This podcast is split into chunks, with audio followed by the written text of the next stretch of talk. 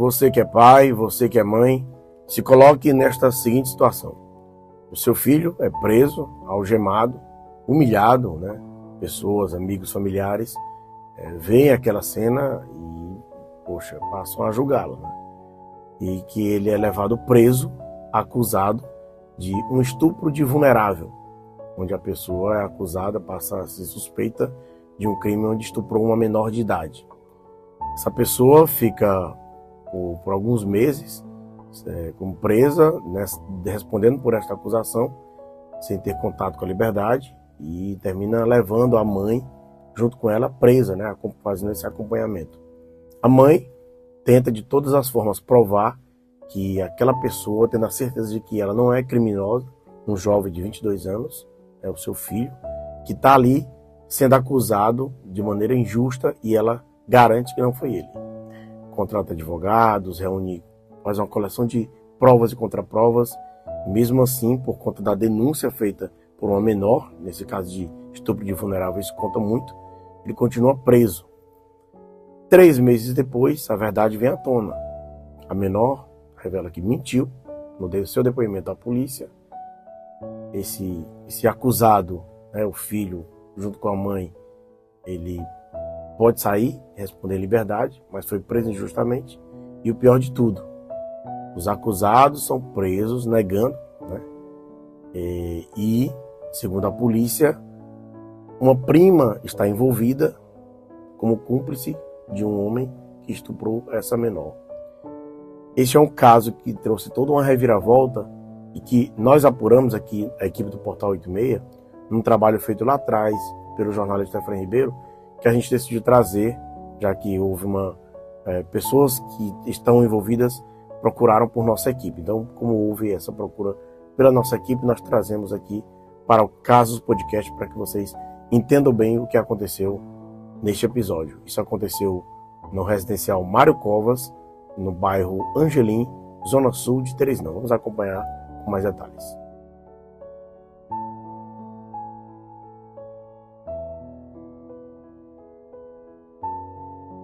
Oi, gente, eu sempre trago aqui no Casos Podcast. Aliás, eu costumo não trazer casos muito factuais, né? Mas, como houve essa apuração da, da equipe do Portal 86, no trabalho feito pelo Efraim Ribeiro desde o começo do caso, nós decidimos trazer, até porque tem vídeos, maneiras de explicar melhor para quem nos acompanha, para quem acompanha esse trabalho aqui do Portal 86. Mas antes, como eu sempre faço, como eu sempre peço, siga nossas redes sociais, acompanhe o trabalho do Portal 86. Você que já acompanha, muito obrigado, compartilha, espalha para muita gente, para cada vez mais pessoas seguirem, acompanharem, fazerem parte desta comunidade que é, é o Portal 86. Também você pode acompanhar todo o conteúdo na TV, né, dentro do nosso canal no YouTube, com a TV 86, youtube.com.br TV86. Para quem prefere ouvir esses, esses, esses, episódios do Casos Podcast, o Piauí em Cidade ou outro trabalho que a gente tem, vai lá no Spotify, você coloca na busca lá, arroba portal 86, que você vai encontrar o conteúdo do, do Caso Podcast, entre outros trabalhos feitos por nossa equipe, para que você vá para academia, vai numa viagem, tá no, no ônibus ou no avião, coloca aquele fonezinho de ouvido que você acompanha e prestigia todo esse nosso trabalho. Para a gente é só agradecimento e, claro, siga. Tem um botãozinho lá de inscrever no, no nosso canal no YouTube e lá na, no, no, nosso no Spotify você pode também seguir a nossa página, tá bom? Então, de já, já te agradeço e espalha, compartilha para muita gente, para que outras pessoas também acompanhem o trabalho do Portal 86, tá bom? Dito isso, vamos ao caso, né, envolvendo é, uma criança, né, um estupro de vulnerável, foi muito grave, e a gente buscou delegado, a gente buscou a polícia, a gente buscou acompanhar todo o inquérito que envolve é, é, este crime, né, este caso que aconteceu em junho de 2023 em Teresina. Né? Então, é um caso bem recente, a gente está divulgando esse podcast já no início de setembro, então são três meses né, após o ocorrido. Bom, é, foi uma apuração que lá atrás o jornalista Efraim Ribeiro, que acompanha o trabalho feito na Central de Flagrantes, ele já tinha visto é, dentro de uma acusação uma pessoa sendo presa, e por isso ele já tinha feito esse conteúdo e pessoas envolvidas buscaram a nossa equipe de reportagem para relatar o que de fato aconteceu e a gente está trazendo expondo aqui né, pelo menos um pouco né, desse inquérito que já, já entra, já fica em sigilo por envolver uma menor é, em, em, em, sigilo. Né? Então, a gente, o que a gente puder trazer aqui com base no que a gente apurou dentro do inquérito, a gente vai informar a você. Então vamos lá.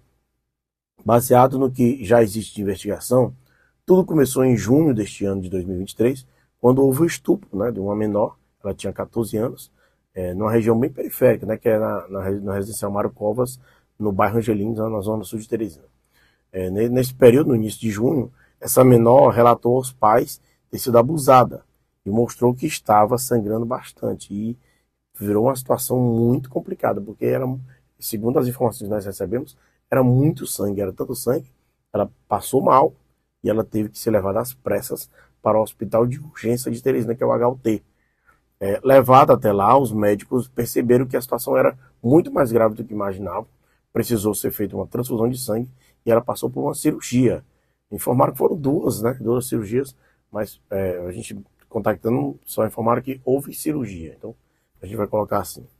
O que, o que passa a ser estranho a partir daí é que um casal, né, incluindo uma prima da vítima, é, foi até o HUT fazer esse acompanhamento. E a partir daí, os advogados de defesa do, do suposto acusado passaram a suspeitar, passaram a, a, considerar que a situação não era bem como estava se desenrolando a investigação. O casal era, uma, era amigo da vítima, né? Ela prima e ele amigo por conta da, da prima.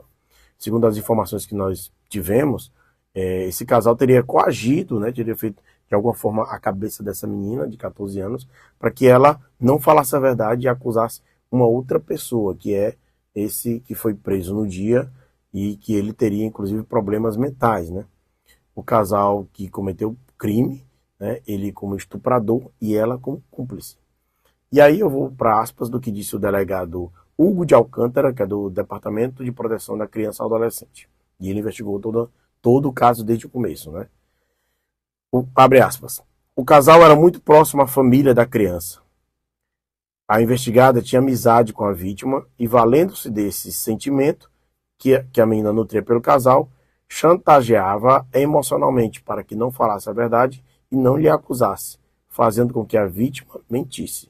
Isso são, é, são palavras, fecha aspas, palavras do delegado Hugo de Alcântara. Uma fonte, então, aqui do 86 nos repassou o nome do casal, seriam Jonathan e Valdemir. Os dois foram presos nesta segunda-feira, dia 4 de setembro do ano de 2023, e estão sob investigação, é, acusados deste crime, né, dentro desse estupro de vulnerável. O que causou toda essa reviravolta? A vítima que é prima dessa acusada, que foi presa nesta segunda-feira em Teresina, segunda-feira, dia 4 de setembro de 2023. Eu vou colocar porque tem gente que vai assistir né, fora de, de, do, do, dia que a gente está colocando, que a gente está publicando esse vídeo. É, ela ficou muito nervosa com o, o, desenrolar, com o andamento das investigações, e por isso ela decidiu falar a verdade. E aí foi quando ela disse que o, a pessoa que foi presa, é um rapaz, não tinha nada a ver com toda a história. E aí foi quando arrolou-se o nome desse casal, que foi preso, e aí, como a gente disse, como o próprio delegado colocou, é, está sob investigação dentro é, do que ele falou, né, que, que é, usou dessa, dessa, dessa amizade que tinham com a vítima para que escondessem toda a história. Olha só a situação. O casal foi levado preso, o jornalista Efraim Ribeiro, inclusive, é, flagrou o exato momento em que o casal chega à central de flagrantes, sendo levado por uma viatura da polícia. Vamos acompanhar.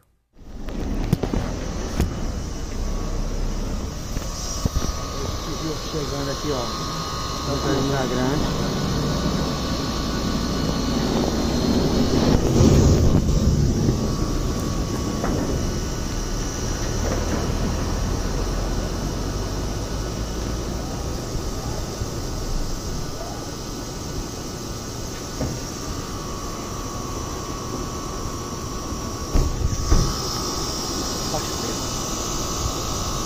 Grande. Vai ser esquentou.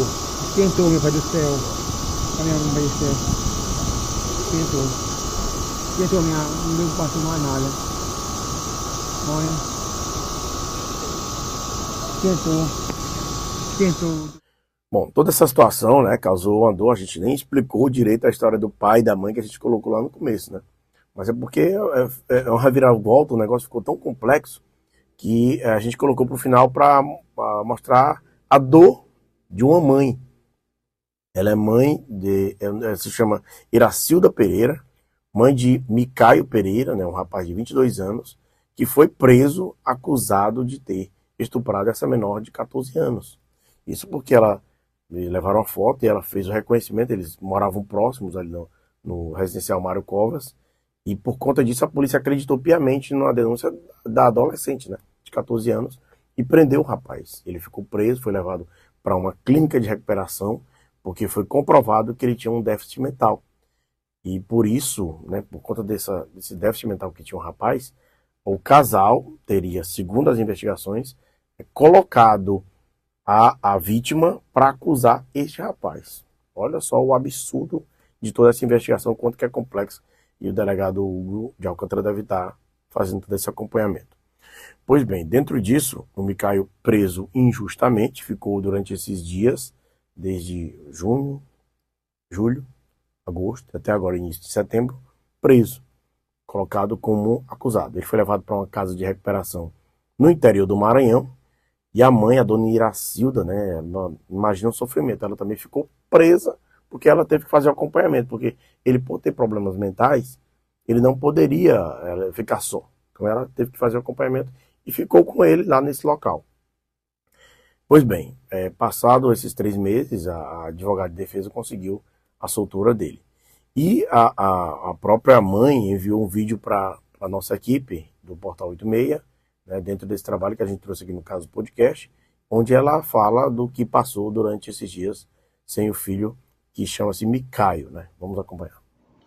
Meu nome é Iracilda, eu moro aqui no Mário Covas. Tem mais de 20 anos que eu moro aqui. Aconteceu um fato aqui do estrupo de uma menina de menor que tinha 11 anos. Meu filho tem 22 anos, meu filho tem problemas mentais. Meu filho é, não tem habilidade para fazer um ato desse, mas quando foi esse crime aconteceu dia 1 de junho, dia 2, os policiais vieram na minha porta falando que meu filho era suspeito desse crime. Então eles entraram aqui dentro, ribaram a boneta do meu filho, tiraram a foto do meu filho, mandaram para a menina, que a menina estava na HUT e lá a menina foi e confirmou que tinha sido meu filho. Por foto, somente por foto aonde essa foto foi exposta aqui no bairro. O pai da menina expôs meu filho para todo mundo nos bares, defamando meu filho, xingando meu filho, chamou meu filho na delegacia de ladrão, vagabundo, fez uma um problema grande, né? Sem ter provas, só na palavra da menina. Aonde chegamos na delegacia com meu filho, com os laudos, com tudo, ninguém acreditou na deficiência do meu filho. Diante dos laudos, meu filho era o suspeito, meu, fi, meu filho era o acusado, meu filho era, sim, ele que tinha feito isso. Meu filho lá sofreu, meu filho lá foi algemado, né? Chorando. Nós passamos por essa luta. Meu filho foi condenado um ano né? Logo de cara, foi condenado logo de cara, mesmo com a deficiência, mesmo que não tinha prova nenhuma, só na palavra da menina. E aí, que mãe é essa que suporta uma luta grande que nós ia de repente aconteceu, né? Uma coisa dessa. Meu filho sofrendo, nós lutando, minha família todinha ali sofrendo diante de uma injustiça, porque não teve investigação, não teve nada. Nada, nada. Meu filho está com traumas fisicamente e mentalmente. Não quer ver ninguém, se tranca no quarto, não quer saber de nada. Todo mundo abalado, com tamanha mentira que foi formada, porque teve um erro que não foi investigado. Onde houve gasto sem eu ter, minha saúde, a do meu filho, sabe? E eu peço, eu peço, eu clamo aqui, que até pelo amor de Deus, que vocês venham investigar qualquer coisa que vocês foram condenar antes. Para que outras mães não passem por o que eu passei. Porque não foi fácil. Foi dor, foi desespero, aflição. Porque meu filho não sabia se expressar, meu filho não sabia se defender diante de uma maldade tão grande que fizeram com meu filho. Então tá aí o relato da mãe, né? A dona, deixa eu pegar o nome correto dela, Iracilda Pereira, né? A mãe de Micaio Pereira, que foi quem foi acusado. E agora a gente traz é, uma fala, um trecho do que disse a equipe de reportagem do 86 também, é, como resposta a tudo que aconteceu é, a esse, dentro desse caso, né? Sobre essa acusação, que é a advogada Pamela Monteiro. Ela fez a defesa é, de Micaio, de, ela acompanha a família e falou sobre essas injustiças sofridas por sua família. Vamos acompanhar. Eu me chamo Pamela Monteiro, sou advogada de Micael Pereira Campos, que atualmente sofreu a injustiça de ser acusado do crime de estupro de vulnerável e garantindo o sigilo que é imposto ao processo, como também garantindo o direito de resposta de Micael, visto que foi amplamente divulgado nas redes sociais, nas televisões e de forma até mesmo do boca a boca que Micaio era o autor desse crime tão horrendo, a defesa vem aqui expor a verdade dos fatos, utilizando-se do seu direito de resposta. A menor, uma vítima de 11 anos de idade, apontou Micaio e o reconheceu como sendo a pessoa que lhe arrastara para o matagal e houvera praticado com ela o crime de estupro, contra ela o crime de estupro. Micaio foi conduzido até a central de flagrantes. Lá, Micaio foi ouvido através de um intérprete, mesmo sabendo que Micaio possui problemas mentais, né, o que é um verdadeiro absurdo, porque eu nunca vi um doido, me desculpem a expressão, mas uma pessoa com problemas mentais depois prestar depoimento. Não existe intérprete para isso. Você se interpreta uma pessoa que tem problemas auditivos, uma pessoa que fala em língua estrangeira, mas uma pessoa com problemas mentais, essa foi a primeira vez que eu vi ser interpretado. Passado esse absurdo, Micael foi para a audiência de custódia. Na audiência de custódia, que serve para verificar ali a prisão em si, para verificar se houve ou não legalidade na prisão, Micael foi literalmente sentenciado a uma pena de 12 meses. Por quê? É, a, a, a, a, magistrada plantonista entendeu que Micael deveria permanecer aí um período de 12 meses internado numa clínica de recuperação para dependentes químicos. Certo que a lei exige que para pessoas com problemas dessa natureza se internem em estabelecimentos adequados nos chamados manicômios judiciais, que não foi oportunidade a Micaio. E, e se aqui no Piauí não possui estabelecimento adequado para isso, Micaio deveria ter ido para a sua casa, deveria ter ficado no regime ali, numa prisão domiciliar. Fosse pouco, a defesa passou a atuar a partir desse momento, deste momento processual. E aí, é, nas diligências, nós pedimos que fosse realizado em Micaio algumas perícias técnicas para que pudesse realmente se comprovar se Micaio teria ou não aptidão para praticar um crime tão grave quanto esse. O que foi de pronto todos os pleitos requeridos pela defesa não foram atendidos. O único pleito requerido pela defesa que foi atendido foi o pedido de confrontamento genético, aonde seria coletado em Micai o material para saber se foi o mesmo material encontrado com a menina. O problema, meus amigos, o problema sociedade teresinense é que a pessoa que de fato praticou esse crime contra a criança lavou as roupas, jogou fora as roupas da menina, impedindo assim qualquer tipo de exame. E por consequentemente, impossibilitando até mesmo uma defesa de Micael, porque neste tipo de crime, a palavra da vítima é suficiente para condenar. Passado todas essas fases, a defesa pediu que fosse realizada em Micael uma perícia médica, uma perícia social, a fim de averiguar a pessoa de Micaio, o que também foi negado.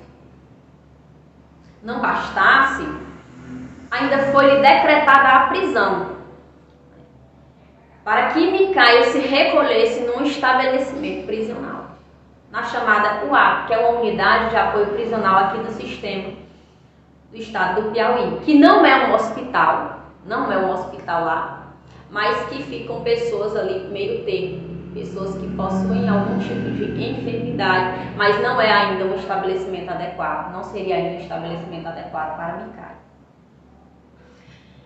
E aí a defesa diligenciou e viu algumas inconsistências nos depoimentos, nos depoimentos que foram prestados pelos familiares, pela conselheira tutelar, no relatório do conselho tutelar, e a defesa mais uma vez diligenciou e pediu que fosse ouvida outras pessoas.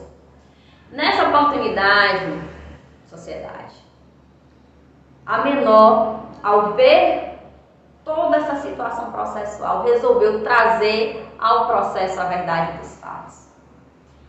A menor, por incrível que pareça, confessou que mentiu.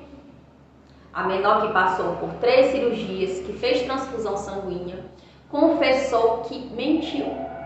Mentiu para acobertar os verdadeiros autores do crime, que inclusive são seus familiares.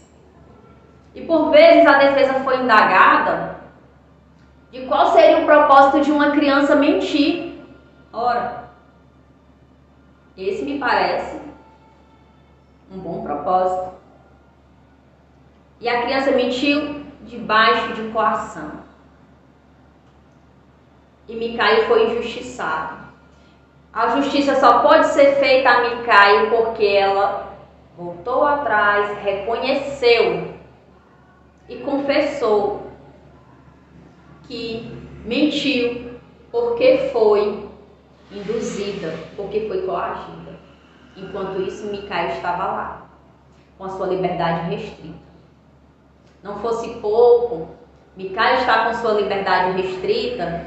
A mãe de Micael, num ato de desespero, acabou por se internar junto com o filho nessa casa de recuperação só para poder garantir que o filho tivesse a sua integridade física e psíquica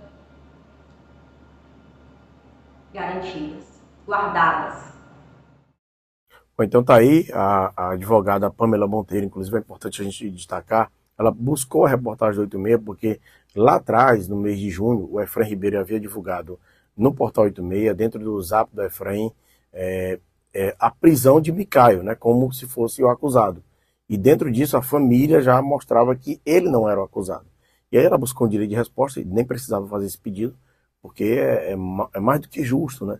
Nós darmos, darmos espaço para esse rapaz, para essa defesa que não deveria ter acontecido, né? Vocês viram aí a, o depoimento da mãe, muito revoltada, muito chateada, o sofrimento que ela passou, você imagina. E a advogada de defesa, que teve vários pedidos negados até conseguir, é, vamos dizer assim, uma, uma vitória né, para esse rapaz que foi preso injustamente. Bom, como a gente já informou, o caso vai seguir sob investigação. É, como eu disse, a gente costuma, no caso do podcast, não trazer tanto casos factuais, porque é, essas reviravoltas podem acontecer, né?